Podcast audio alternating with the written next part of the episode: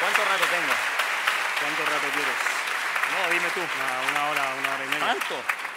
Si quieres menos, menos. ¿A qué horas habla Rayo? ¿A qué hora habla Rayo? A las 7 y cuarto. Ah, no, entonces ya, perfecto. Nos puedes contar tu vida y tal. Bueno, muchas gracias Estudiantes por la Libertad eh, por esta invitación y a todos ustedes por, por- por asistir. Me pidieron que hablara un tema, ¿se oye? Me pidieron que hablara un tema eh, que no he hablado nada este año que pasó recién, que era populismo en América Latina. Eh, debe ser la conferencia en números, está calculando 167 que he dado sobre el tema este año. Porque con la gira del libro El engaño populista, que algunos de ustedes conocen, obviamente nos invitaron con Gloria Álvarez, mi coautora, a exponer estas ideas en distintos países. En algunos nos fue bien, en otros nos fue muy bien. En general, la recepción del libro ha sido, debo contarles, muy positiva. O sea, eh, no hemos tenido episodios de sabotaje que pensamos que no iba a ocurrir en Argentina. Nada, nada por los argentinos, pero se portaron muy bien en las distintas ciudades que estuvimos presentando el libro. Salvo en Chile, curiosamente, ahí sí nos sabotearon. Un director de medios de comunicación que nos hizo caer en una trampa, nos grabó con Gloria Álvarez, nos hizo entrevista y nos troleó toda la entrevista después. Eh, así es que, pero bueno, tengo mi- mi- mis fans y mis haters en Chile, así que no es de sorprender. ¿Cuál es la tesis de- del engaño populista de fondo? ¿no? Eh, y la pregunta que nos hacían todos los periodistas, los medios de comunicación a los cuales íbamos. Yo, por cierto, no los veo porque to- tanto foco me encandila, me siento como eh, haciendo una, una confesión aquí eh, en una sala de tortura. Pero, ¿cuál era la tesis central? Eh, y lo que nos preguntaban siempre los periodistas era, bueno, a ver, ¿por qué no hay populistas de derecha en tu libro? Eso es lo primero que nos preguntaban. Y yo le decía, a ver, nómbrame populistas de derecha, pero de verdad. De que estén al nivel de un Chávez, al nivel de un Correa, al nivel de un Evo Morales, al nivel de una Cristina Kirchner, en América Latina, España. Y que tengan ese nivel de impacto, por supuesto, porque claro, personajillos por ahí puede haberlo. Entonces no era porque no quisiéramos incluir populistas de derecha, era porque nos parecía que debíamos hacernos cargo de la amenaza populista más, digamos, vigente, que es la del populismo de izquierda, hoy en América Latina y en España. No estoy hablando de Estados Unidos ni de Europa, del resto de Europa, estoy hablando específicamente del mundo hispanoamericano. Y ese populismo se caracteriza por una serie de aspectos de los cuales yo solo voy a mencionar algunos y obviamente el libro tampoco los abarca todos porque es imposible abarcar todos los aspectos de un fenómeno tan complejo en un libro. Ese populismo se caracteriza esencialmente, yo diría, por un, y que esto comparte con otros populismos, lo vamos a analizar después, por un odio visceral y radical a la libertad. O sea, el populismo, donde quiera que se manifieste en América Latina y el caso de Podemos en España, es liberticida. Es un populismo que aniquila la libertad individual o busca aniquilarla, restringirla severamente en función de un supuesto bienestar colectivo que los líderes o caudillos o como que ustedes quieran llamarlos son los únicos supuestamente capaces de interpretar. ¿Ok? La voluntad del pueblo. Ellos dicen que son los portadores de la voluntad del pueblo. Y el argumento, me lo corrieron más a la derecha al micrófono. ¿Será una señal eso? Bueno. Y el argumento que dan, esto es importante, alguien me lo comentaba afuera recién, el argumento que dan es que, es que como ellos fueron electos democráticamente, porque no nos olvidemos de que fueron electos democráticamente, al menos los que yo he mencionado, entonces, en la medida en que tienen el respaldo popular, cualquier programa que ellos lleven a ejecución representa la voluntad del pueblo, que es una ficción que nosotros conocemos desde Rousseau, que es la idea de la voluntad general, que nosotros también la analizamos en el libro, en el sentido de que el gobernante, esto se distorsiona, por supuesto, la tradición latinoamericana, la cosa no es tan fina, pero el gobernante que llega, ¿no es cierto?, sobre todo en el caso del socialismo del siglo XXI, por la vía democrática al poder, dice ser el pueblo, dice fusionarse con el pueblo, básicamente. Y divide, obviamente, hay un antipueblo, que son las oligarquías y los que son los, los siervos de la oligarquía, la casta, todo eso. Entonces divide, aquí están los explotadores, que son grupos que ellos dicen ser, son minoritarios y en general lo son, y supuestamente ellos representan a las grandes mayorías oprimidas. La visión de democracia que hay detrás, y esto es súper importante entenderlo, la visión de democracia que hay detrás es una visión puramente instrumental y litúrgica de democracia. La democracia entendida como un mecanismo netamente electivo y que una vez que la persona, el caudillo, el grupo, llega al poder, no tiene ningún límite porque en vista de que limitar su poder es limitar al pueblo, limitar al pueblo es antidemocrático. ¿Se entiende la lógica? Así, una, el de Estado de Derecho y las libertades constitucionales, que eh, en una democracia liberal es la esencia, eso es contrario a la democracia. Y los intelectuales en América Latina te lo dicen así. Y Pablo Iglesias lo dice así. Si ustedes leen textos que él ha escrito, eh, cuando él habla de democracia, y creo el, uno de sus libros que se llama Recuperar la democracia, si no me equivoco, y nosotros lo hemos citado en el, en el engaño populista, y él sostiene esa idea de democracia. No es la idea de la democracia limitada, respetuosa a los derechos individuales, es la idea de la democracia como la voluntad del, digamos las cosas como son, del tirano, del que llega al poder y lo puede ejercer. Y una de las cosas que más me impresionó, y esto es, muy importante para entender el desafío que enfrentamos, una de las cosas que más me impresionó de leer a Iglesia es su, es su honestidad, en lo que dice en los libros por lo menos. Y él dice, bueno, mira, como no tenemos los fusiles de Mao, entonces tenemos que tomarnos la cultura para poder llevar adelante el proyecto. Y por eso nosotros nos, nos, basamos, sobre todo, pusimos el foco en el mundo cultural, el mundo de las ideas y el mundo intelectual, que para la visión que planteamos es la esencia del problema. La esencia del problema es lo que la gente tiene en su mente. Es cómo interpretamos la realidad, cómo interpretamos el mundo y hacia dónde pensamos que el mundo debiera ir. Lamentablemente, en América Latina y también en España, en otros países también, pero es más radical, en nuestros países me parece a mí, las esferas intelectuales están totalmente cooptadas o fundamentalmente cooptadas por intelectuales que no creen en la libertad. Intelectuales, profesores, periodistas eh, y personas que se desempeñan en la opinión pública que no creen en la libertad. Que siguen doctrinas probablemente fracasadas, no solo desde el punto de vista de sus resultados, sino desde el punto de vista de respetar los derechos individuales.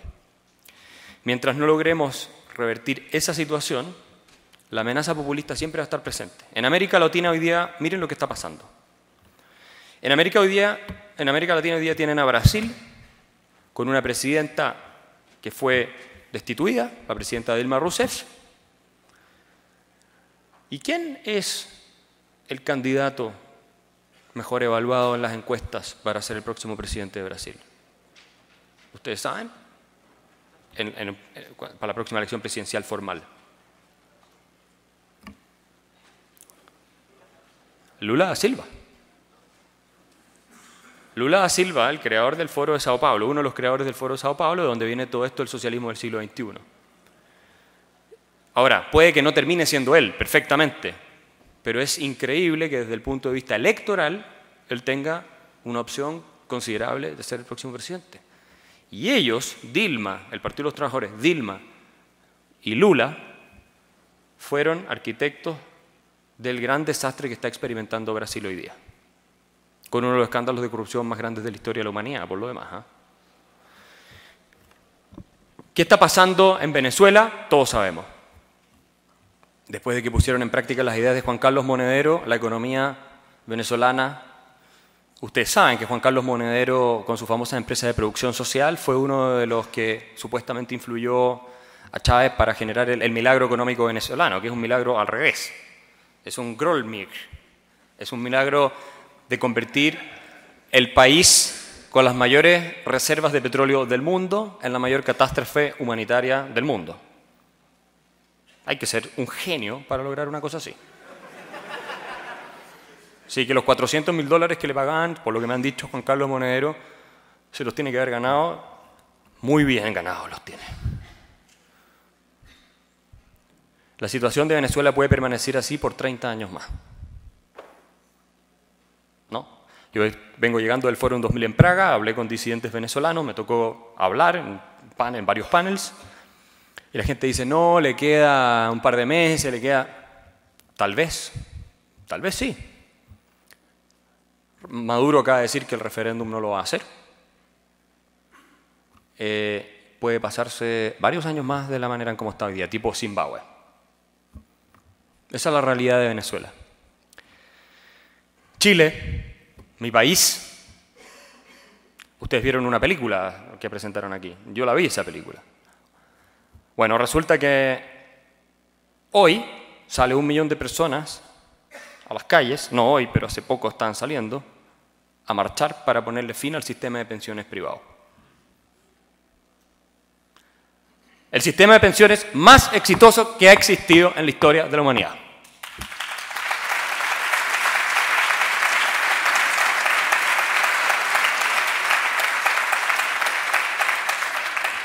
Porque esa es la verdad.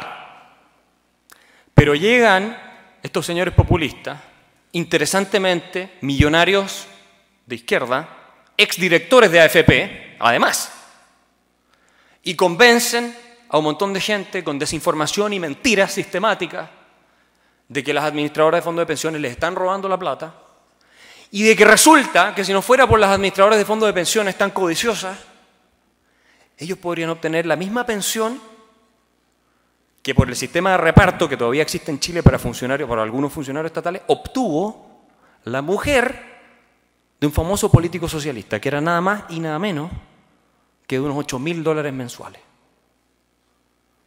que la Contraloría General de Chile le obligó a devolver.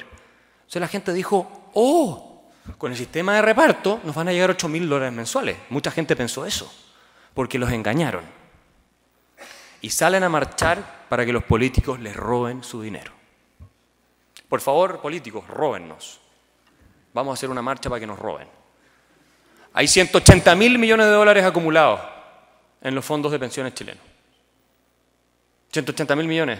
Ustedes comprenderán que la tentación es un 80% del producto, 70% del producto chileno. ¿Por qué ocurre algo así?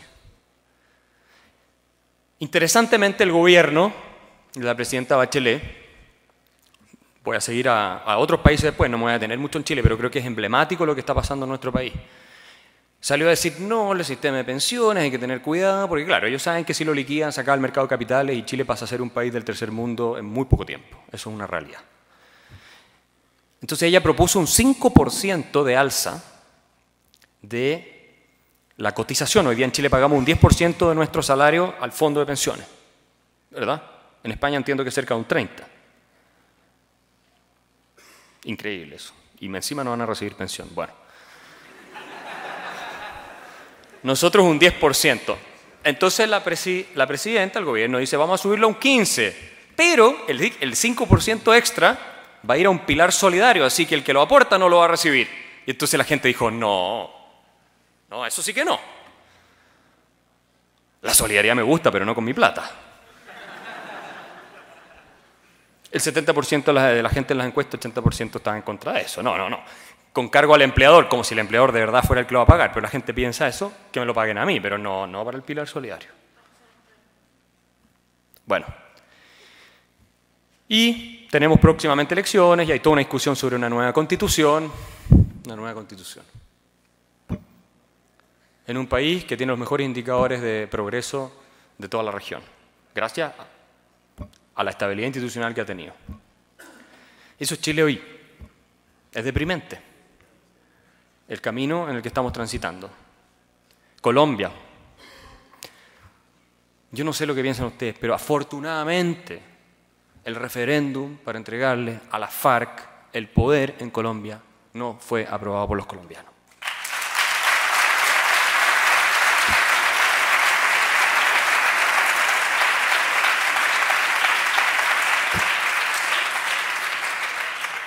Obviamente hay legítimas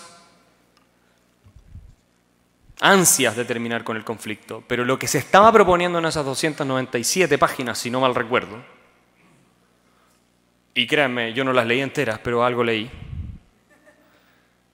era una aberración completa. Y qué raro que los hermanos Castro, que Correa, que Bachelet y todos ellos estaban totalmente de acuerdo con el referéndum. Y haber sabido eso lo hubiera puesto por contra. Sin haberlo leído ni siquiera. Lo responsable, por supuesto, es informarse. Pero estuvo Colombia ahí de aprobar esto y todavía no sabemos lo que va a pasar. Pero muy peligroso lo que se estaba planteando por el presidente Santos, que por supuesto, le dieron el Premio Nobel de la Paz. ¿No? El próximo a ser el fundador de ISIS, no, no me acuerdo cómo se llama. Obama ya lo tiene. Y por supuesto el mundo es mucho más pacífico gracias a él. Bueno, estas son cosas delirantes, por eso lo planteo de manera eh, irónica, porque no, no se puede hablar de otra forma entendiendo que el caso colombiano también es complejo y que hay muchos argumentos para ambos lados, pero este, este acuerdo por lo menos no era a mi juicio viable bajo ningún punto de vista. Ahora, ¿qué está ocurriendo en Bolivia?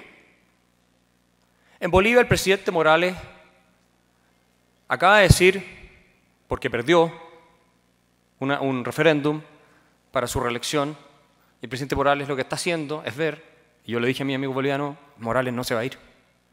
Es ver cómo puede hacer para invalidar ese referéndum. Con una consulta popular o algo así, para poder seguir en el poder. Y en Bolivia hay persecuciones sistemáticas a opositores, a medios de prensa, confiscaciones, etc. No es obviamente el nivel de Venezuela, no. El presidente Correa en Ecuador sostiene que él sí que no, ahora sí que se va. ¿Alguien le cree a Correa? Yo no le creo. Y si se va, va a volver. I'll be back. Estoy totalmente convencido de eso. Porque además hay otro tema. Ser expresidente en, en América Latina, en estos países, después de lo que han hecho, es arriesgar mucho. Porque la revancha que viene, cuando tú ya no estás en el poder, vean el caso de Cristina en Argentina. La están procesando, están tratando de buscar por todos lados, es muy dura.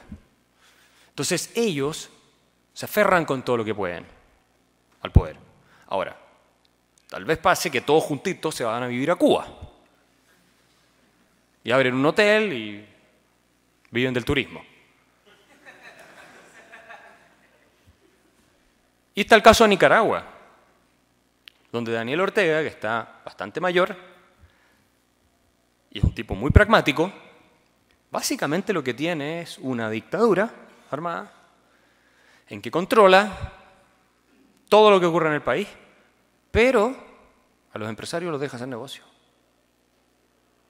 en la medida en que no financien partidos políticos de oposición ni cosas de oposición, venga a ganar dinero a Nicaragua. Por eso tiene algunos indicadores económicos no tan malos, la verdad, comparado con el resto de la región centroamericana. Entonces parece en Nicaragua que él, está muy enfermo, cuando él no esté, va a ser su señora, su mujer, la que lo va a suceder. Ese es el plan, por lo menos. Y la única buena noticia, no la única, pero una de las pocas buenas noticias es lo que pasa en Perú, donde sale un presidente, Kuczynski, también un hombre mayor, con una agenda liberal y dice, yo voy a bajar impuestos. Y la gente lo aplaude. Voy a bajar impuestos. Pero si eso es en cualquier otro país del mundo, yo diría hoy, decir que vas a bajar impuestos es un sacrilegio.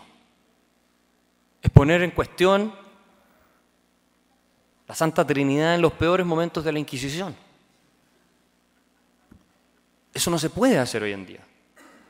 ¿En qué país, a ver, díganme ustedes, hay políticos proponiendo bajar impuestos con posibilidad de ser electo?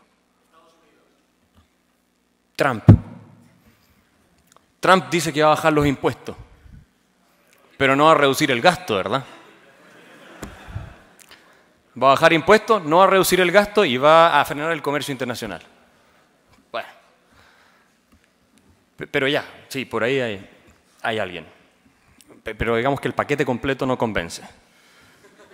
Eh, en términos generales, ese es el escenario. Y lo que ha pasado en España, que ustedes conocen mucho mejor, obviamente, la historia de aquí, de que Podemos haya recibido un golpe tan devastador por el ego, probablemente de Pablo Iglesias, es una buena noticia. Porque tenemos un, un problema. Pablo Iglesias se estaba convirtiendo en un referente para las juventudes latinoamericanas. En Chile tenemos sectores bastante radicalizados, y son los políticos mejor evaluados del país, interesantemente, que lo admiran y lo siguen. Y que ven en el método de Podemos el método de que ellos quieren llevar adelante para tener el éxito que Podemos podría haber tenido o ha tenido, según como lo quieran ver. Entonces, tenemos un escenario regional, España, América Latina. En España parece que por ahora la cosa se ha, calmado con Podemos, pero, pero resulta que el virus de Podemos se está contagiando con los otros partidos. Se está podemizando la política española. Esto no les voy a dar clases de eso a ustedes, ustedes lo saben mucho mejor. Tenemos un escenario en que el populismo en América Latina, y este era un panel que me tocó hablar con Diego Arria y Óscar Arias, el expresidente de Costa Rica, premio Nobel de, la Paz, en, en Praga. No se les pase por la cabeza la idea de que el populismo está en retirada, porque no está en retirada. El populismo se está replegando en este minuto en algunas partes para rearmarse y para volver a atacar con todo cuando se den las condiciones. Y es lo que le pasa a Macri en Argentina. Si Macri no logra levantar la economía del país de los ajustes que está haciendo, es muy probable que caiga en el desprestigio, que la gente le está dando el beneficio de la duda aún, caiga en el desprestigio y los peronistas, algunas de todas las facciones de los peronistas que están tengan las opciones para la próxima elección de volver. Voy cerrando, porque si no, no voy a dejar hablar a Juan Ramón y podemos tal vez hacer algunas preguntas. Voy cerrando con, una reflexión que yo la he dado mil veces, pero creo que es importante repetirla. El populismo, y nosotros lo decimos en el primer capítulo del libro, el populismo y el socialismo. Yo creo que no se pueden, la gente dice, no, el populismo no es ideológico. Lo que cuando uno estudia el populismo en América Latina y el populismo de Podemos, hay un componente ideológico que es fundamental. Incluso cuando uno estudia Perón en Argentina, que es el tal vez ícono máximo del populismo de nuestra región, tú ves claramente la ideología fascista que lo inspiró. Él era un seguidor de las ideas fascistas. El populismo es en buena medida el resultado de ideas que han sido desarrolladas por los intelectuales de nuestras universidades, por los medios de comunicación y por eso lo que Gramsci llamaba la hegemonía intelectual o cultural liberticida. Liberticida lo puse yo, por supuesto. El populismo es el resultado de eso. Evidentemente hay instintos humanos y la democracia tiene una tendencia a la redistribución. Eso todo, todo es obviamente es efectivo. Pero el populismo refundacional, esa cosa mucho más agresiva, el estatismo desbocado, el líder carismático que viene a reivindicar los derechos de ustedes, pobres explotados, eso es la consecuencia de un discurso que ha predominado por décadas o por más de un siglo tal vez en nuestra región. Y si no logramos que instituciones como esta, Estudiantes por la Libertad, y otras empiecen a cambiar las mentes de cada vez más personas, porque de lo contrario de esto no sirve para nada.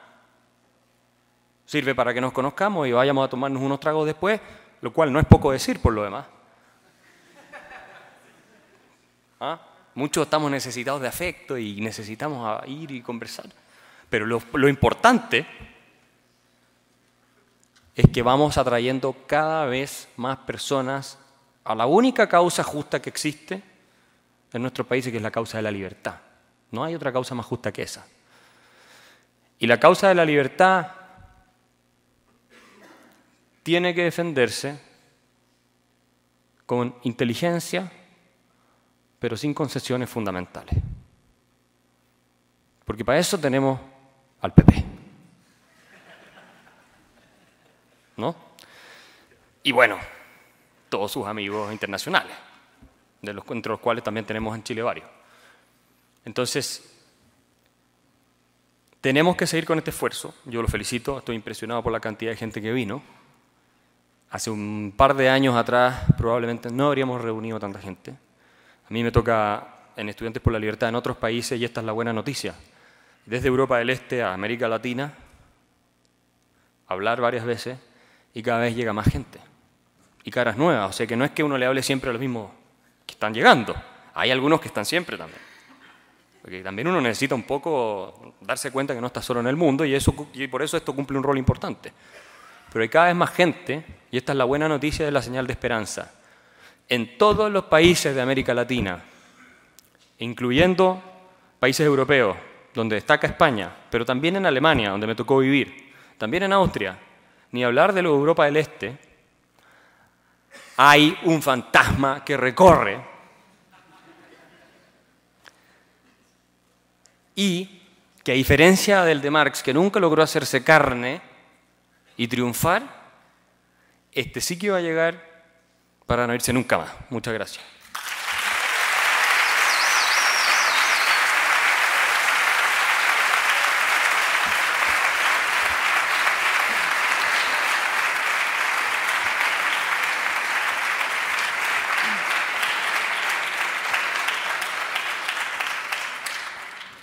Eh, muchísimas gracias, Axel. Vamos a abrir el turno de preguntas. Ah. Hola, buenas tardes, Axel. Eh, yo quería tratar brevemente el, concepto de populismo porque creo, honestamente, y si me equivoco, corrígeme, que no sirve para nada señalar a nadie de, perdón, de populista.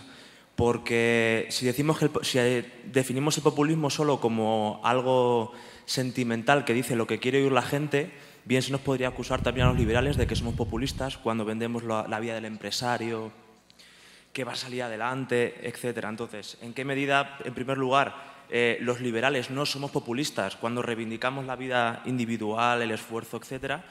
Y si el liberalismo no es solo, eh, perdón, si el populismo no es solo eh, sentimentalismo, sino que se demuestra en la práctica cuando fracasan ciertas políticas, creo que eh, es, inútil decirle a alguien, no seas populista, porque hasta que no se da el fracaso, es decir, no, eh, el populismo solo se demuestra a posteriori, a priori no sirve para nada. Cuando le dices a alguien, no seas populista, ¿y qué es eso? Hasta que no fracase no te vas a dar cuenta de que lo que pensabas era populista. Entonces creo simplemente que es un concepto inútil. Mejor simplemente ceñirnos a argumentos económicos, filosóficos, para demostrar por qué lo que uno piensa no va a funcionar. Pero señalar a alguien como populista creo que no sirve. Si me equivoco, no lo sé. Gracias. Yo, yo creo que te equivocas. ¿Y sabes por qué? Y te voy a poner ejemplo. Porque en esta batalla de las imágenes y de las ideas, las etiquetas son muy importantes. Y yo sé que el trabajo intelectual, académico, serio de los papers, de los libros, es también fundamental, obviamente. Pero en la batalla de las ideas y de las imágenes, porque no se equivoquen, estamos en eso, en la batalla de las emociones, así como la etiqueta neoliberal te descalifica. Y si tú aceptas, yo soy neoliberal, la gente ya no te quiere oír, no quiere explicar, no no quiere escuchar tu explicación. Y la izquierda y los contrarios a la sociedad libre, también ciertos sectores en América Latina, social cristiano, han sido tan efectivos en utilizar la etiqueta neoliberal que tiene una connotación espantosa. A ver, neoliberal suena horrible. Ellos han logrado introducirle una carga emotiva que te genera rechazo inmediato, sin, es irreflexivo. ¡Pum! Neoliberal. Este es un neoliberal. Ah, ya, no, es un neoliberal, es como un leproso, chao, no, no hablo con él. O sea, eh, mi amigo Ricardo López Murphy, que fue ministro de Economía en Argentina, dice, yo a estas alturas ya a mis nietos les digo, si no te portas bien voy a llamar a los neoliberales. ¿Qué saben, ¿Qué saben lo que son los neoliberales? No tienen ni idea, pero ¿y qué ocurre con la etiqueta populismo? En general, el que te acusen de populista es algo grave. en muchos países al menos. Y, y créanme que en España la erosión que experimentó Podemos en parte se debe a que esa idea de que son populistas alineados con el proyecto de Venezuela y todo eso, operó y funcionó. Que es verdad, además, hay que decirlo. El Podemos es una sucursal del chavismo. Entonces, déjame darte el caso de la presidenta Bachelet en Chile, porque yo lo viví directamente. Publicamos el libro, la presidenta Bachelet está en la portada junto con sus grandes amigos, Evo Morales, Fidel Castro, Chávez, Cristina, etc. ¿Ya?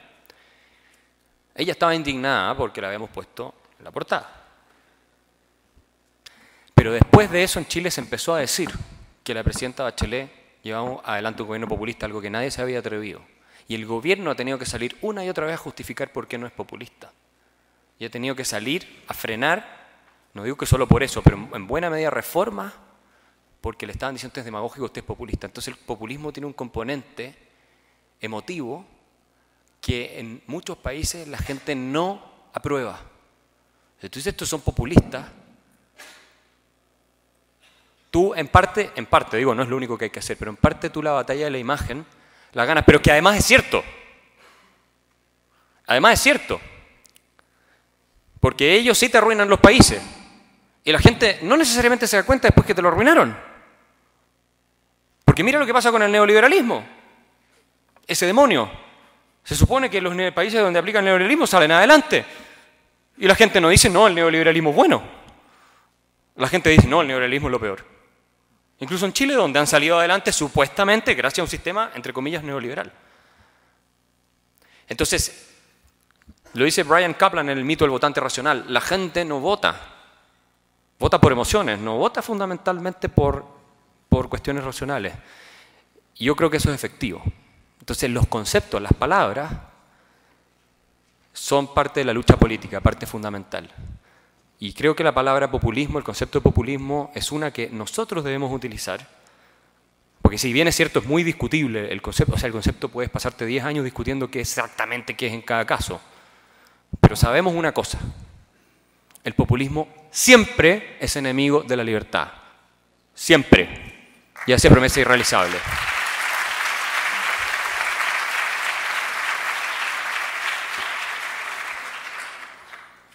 Formulamos las preguntas brevemente y así todos tocamos a más preguntas, ¿vale? Gracias. Bueno, Axel, eh, muy chévere la conferencia. Este, un comentario y una pregunta. Eh, el chavismo llegó al poder en Venezuela cuando yo tenía nueve años eh, y bueno, yo me sé la historia completica porque la viví hasta hace tres meses que, que bueno, me vine acá y veo con cierta preocupación eh, que, ese modelo, esa forma de hacer política eh, se está contagiando por el mundo entero. Entonces, eh, por ejemplo, veo acá la forma de hacer política en España y veo a la gente reaccionar ante la, la forma en que se hace política en España y es que me recuerda exactamente a la Venezuela de cuando yo era un niño, ¿no?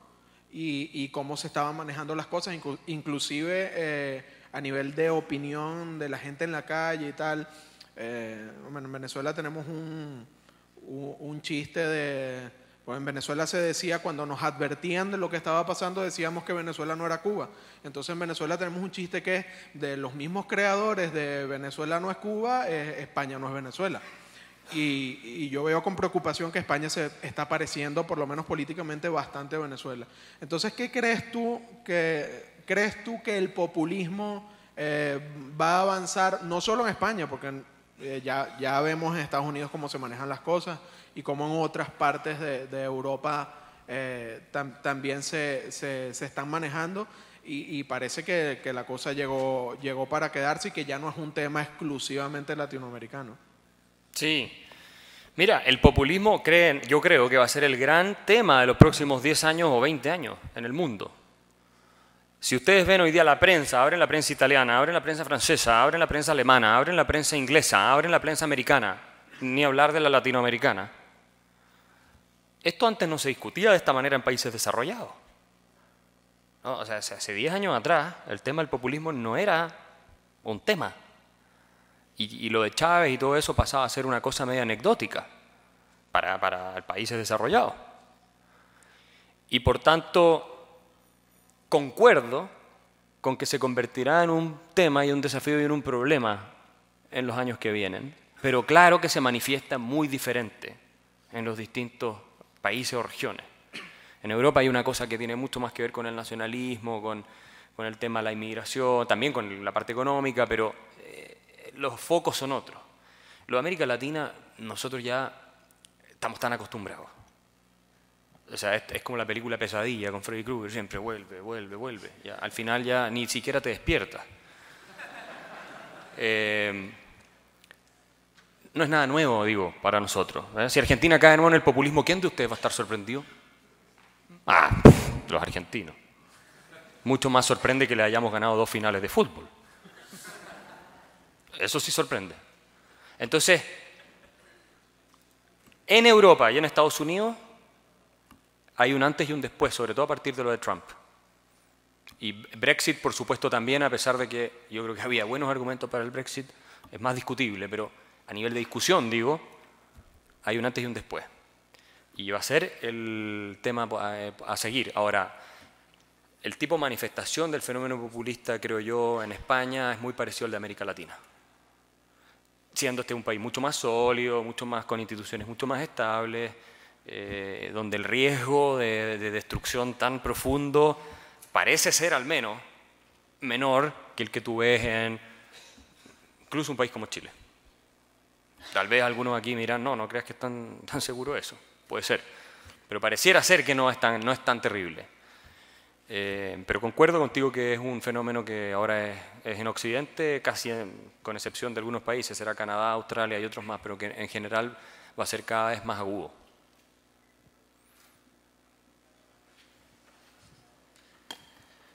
Vale, vengo desde Colombia y yo también felicito que gente como tú rechace ese plebiscito tan asqueroso que se iba a firmar el 2 de octubre pasado.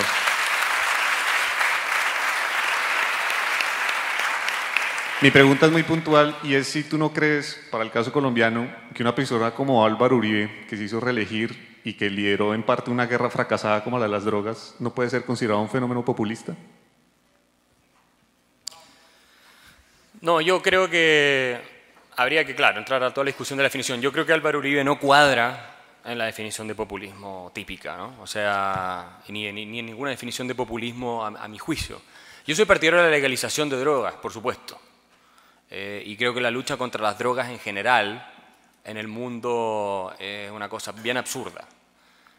Pero estando como son las cosas, y con una narcoguerrilla marxista o de origen marxista que evidentemente tenía el país, en el caso colombiano, tú lo conoces mejor que los que estamos aquí, pero que lo tenía eh, vuelta eh, pies a cabeza, eh, Uribe fue extraordinariamente exitoso, me parece, en eh, lograr avanzar en niveles de seguridad eh, dentro de Colombia que antes no eran conocidos. Y que si no hubiera sido eso, la pregunta siempre es cuál es la alternativa.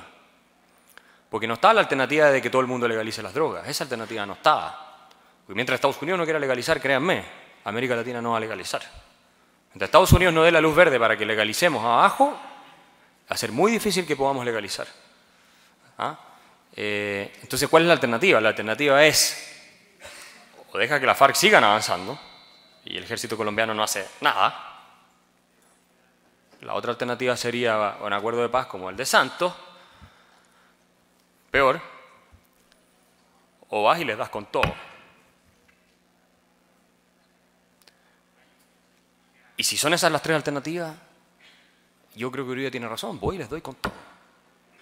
Además, alineados con Chávez, apoyados por Chávez y todo. O sea, siempre la pregunta en función de qué alternativa tienes. Ahora, si de pronto las FARC se vuelven súper civilizadas y dicen, no, mira, un acuerdo de paz donde reconocemos y aceptamos y, en fin, Estado de Derecho, bueno, esa es la mejor alternativa. La paz siempre es la mejor alternativa. Pero no creo que la mejor alternativa sería eh, la chavización de Colombia a través de un referéndum como el que proponía Santos, ¿verdad? Y tampoco creo que sería como quedarse brazos cruzados, dejar que avancen, avancen y avancen aún más la FARC. O sea, al final estás en una posición muy difícil como jefe de Estado. Y, yo sí hay que... No soy un fanático de Uribe, ni mucho menos, pero sí le voy a reconocer una cosa. Fue casi el único líder de toda la región latinoamericana, por no decir el único, de toda la región latinoamericana, que desde un principio se opuso y condenó enfáticamente lo que está pasando en Venezuela. Y el que ha salido ahora a decirlo ha sido Macri también, cuando la situación es mucho más desesperada. Y antes él no era presidente y por lo tanto no tenía la autoridad para hacerlo. Pero todos los demás han guardado silencio. Tal vez Oscar Arias es una excepción también. Todos guardaron silencio. Y todos sabíamos que Venezuela se estaba convirtiendo en una dictadura, hace mucho rato, espantosa. Y eso, él lo aplicó también, esos principios, me parece a mí, en esta lucha contra las FARC de manera bastante consecuente. Y por tanto, todos los políticos son criticables, todos los políticos caen en cosas demagógicas, Uribe también. Pero si yo tengo que hacer un ranking de los políticos latinoamericanos, ¿qué? Perdón, partiría allá abajo el ranking. De los políticos latinoamericanos. Yo creo que Uribe, Oscar Arias tal vez, Uribe encabeza la lista. En lo que a nosotros nos, nos- lo que nosotros nos importa, que es luchar contra el populismo y luchar, o sea, el populismo radical y defender la libertad. Dentro de la realidad que hay, que es lo que hay, digamos. No, no, no, no, no, no sé qué habría hecho Rothbard de presidente de Colombia, o sea. ¿Ah? ¿Se fijan? Así que yo creo que esa es mi visión, y por supuesto que puede ser discutida, pero esa es mi visión respecto a lo que hizo Uribe.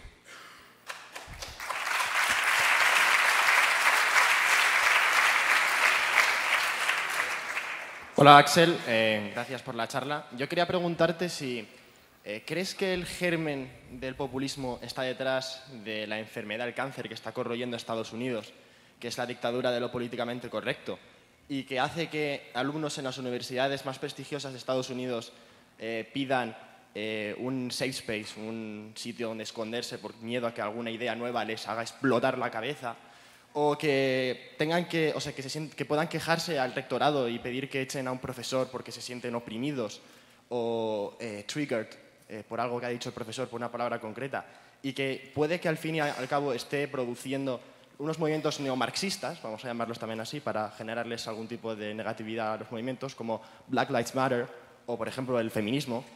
Y quiero saber qué piensas de ello. Muchas gracias. Yo leí a un profesor de Harvard, de Derecho, que el tipo decía que ya no podía pasar el delito de violación en clase. Rape. Porque había gente que se sentía muy perturbada por escuchar la palabra rape. Un artículo de una universidad que se subió, un paper, paper académico, denunciando que la forma en como nosotros en la prensa hablamos de los glaciares es demasiado patriarcal. Hay que, hay que hablar de manera más femenina sobre los glaciares.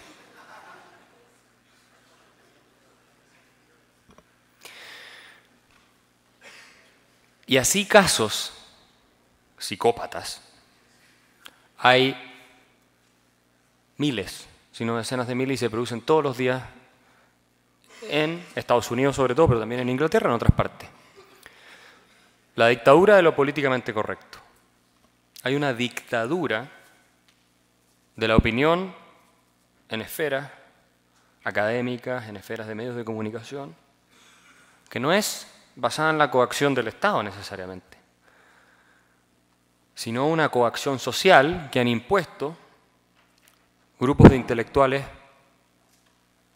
de izquierda, fundamentalmente, no, no, no todos, pero, pero muchos, que impide decir las cosas como son.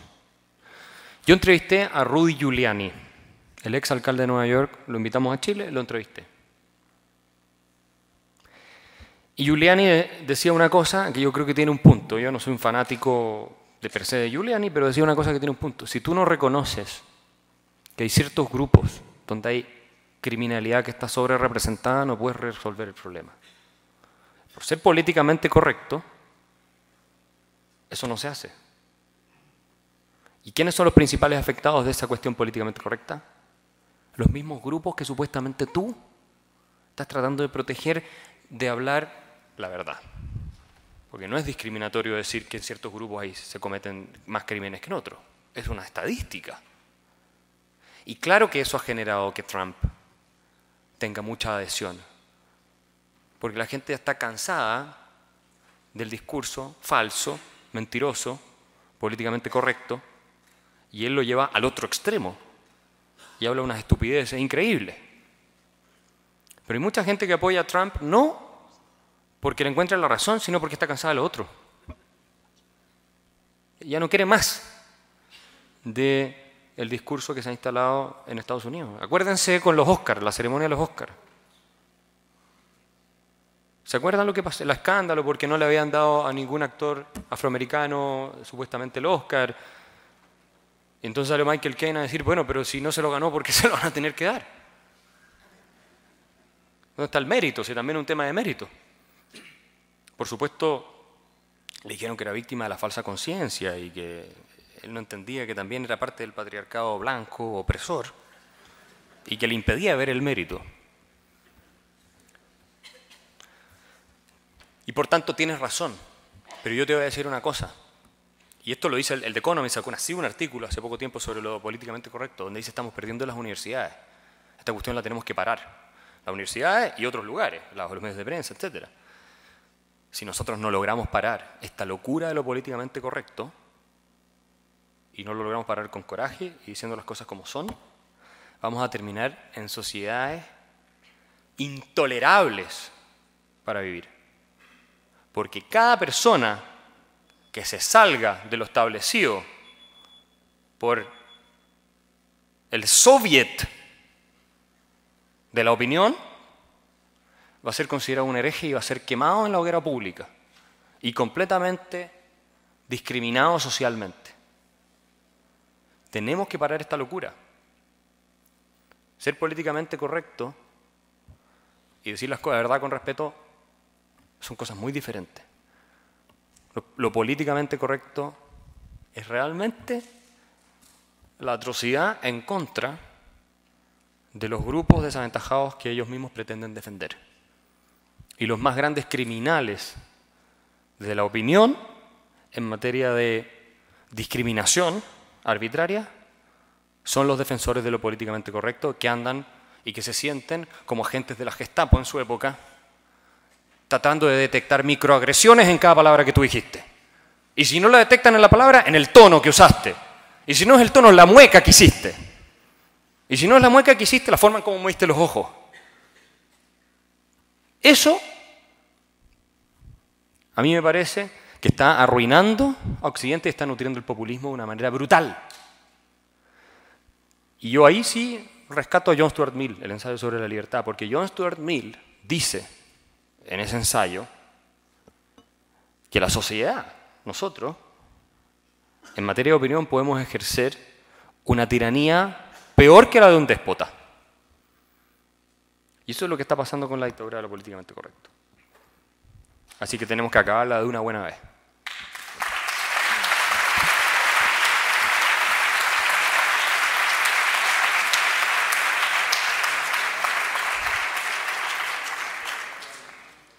Eh, vamos un poco justos de tiempo, pero vamos a permitir una pregunta más, eh, ruego brevedad, y ya lo siguiente será la pausa para el café o para medio café, porque ya tiene que hablar el profesor Rayo.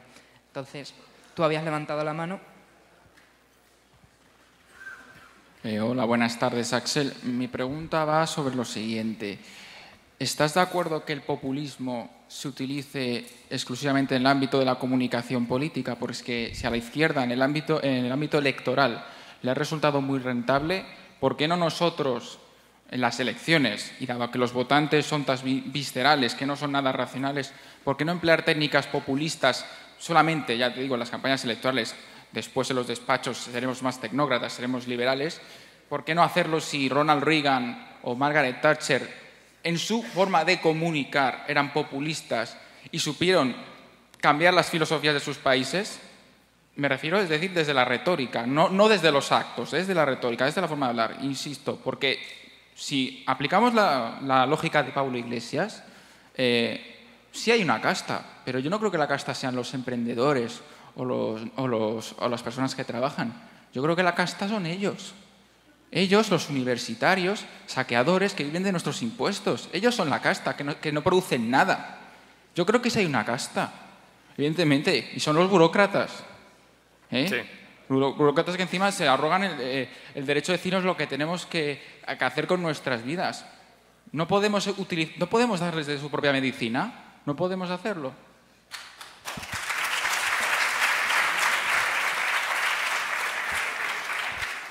Lo que acabas de decir tú es una parte de darle su propia medicina. La casta son ellos.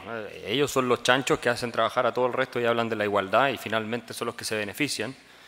Y nosotros somos los, los animales que los nutrimos. Pero en el punto de vista de la retórica lo que pasa es que es interesante observar que dos cosas. Uno, no tienes partidos o movimientos políticos con el coraje de defender ideas de la libertad, ni aun cuando tú les dijeras que tienen una forma o tienes una forma de retórica convincente y persuasiva. Y mi experiencia en los medios de comunicación eh, en Chile y en otras partes ha sido que nosotros tenemos, a ver, el sentido común está de nuestro lado. Si el sentido común no está del lado de ellos. La gente reacciona cuando tú le hablas de sentido común. Yo fui a una universidad marxista en Chile, con muchos estudiantes marxistas, la Universidad de Concepción, donde surge el MIR, que fue un movimiento terrorista muy importante. Y me habían dicho, no, te van a ir a romper el acto, te van a... Y había una sala llena de estudiantes. Y obviamente yo soy el, el emblema del neoliberalismo, o sea, está Darth Vader, está Voldemort, y yo estoy ahí. Lo peor, en Chile para muchos, ¿no? Y yo empecé a hablar. ¿Y sabes lo que hay que decirle a la gente? Y este es el punto. Los que son buenas personas somos nosotros, no son ellos. Los que de verdad estamos preocupados de los más pobres, de los que sufren, somos nosotros, no son ellos.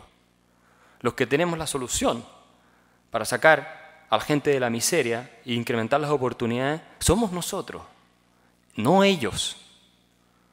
Los que realmente creemos en la solidaridad, somos nosotros y no ellos que nos dicen que hacen solidaridad diciendo que el Estado le quite la plata al prójimo y no la de ellos, por supuesto. Y en el proceso el que reparte recibe la mejor parte. Nosotros somos realmente los que estamos del lado del bien. Esto suena casi teológico, pero es que es verdad.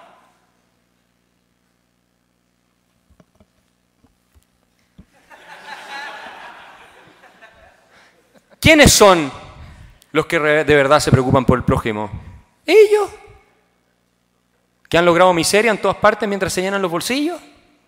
Y que lo que prome- prometen y fomentan es el resentimiento, la reivindicación agresiva y la violencia. Ellos. Que no dejan ni siquiera hablar a Felipe González. No. Miren, tenemos que saber transmitir esta idea. Porque en realidad la sociedad libre, la libertad que nosotros defendemos, que es, en fondo es una igualdad y de dignidad para todos, eso es lo que nosotros defendemos,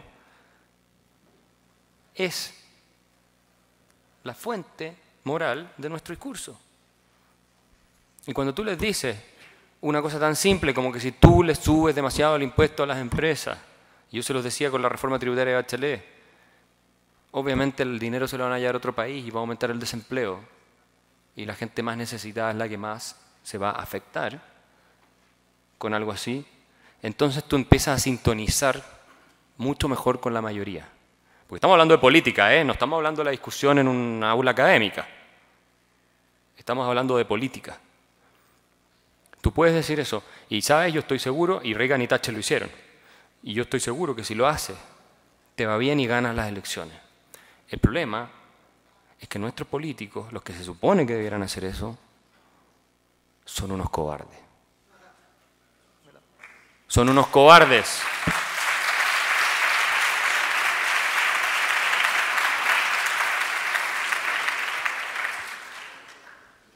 Y socialdemócrata.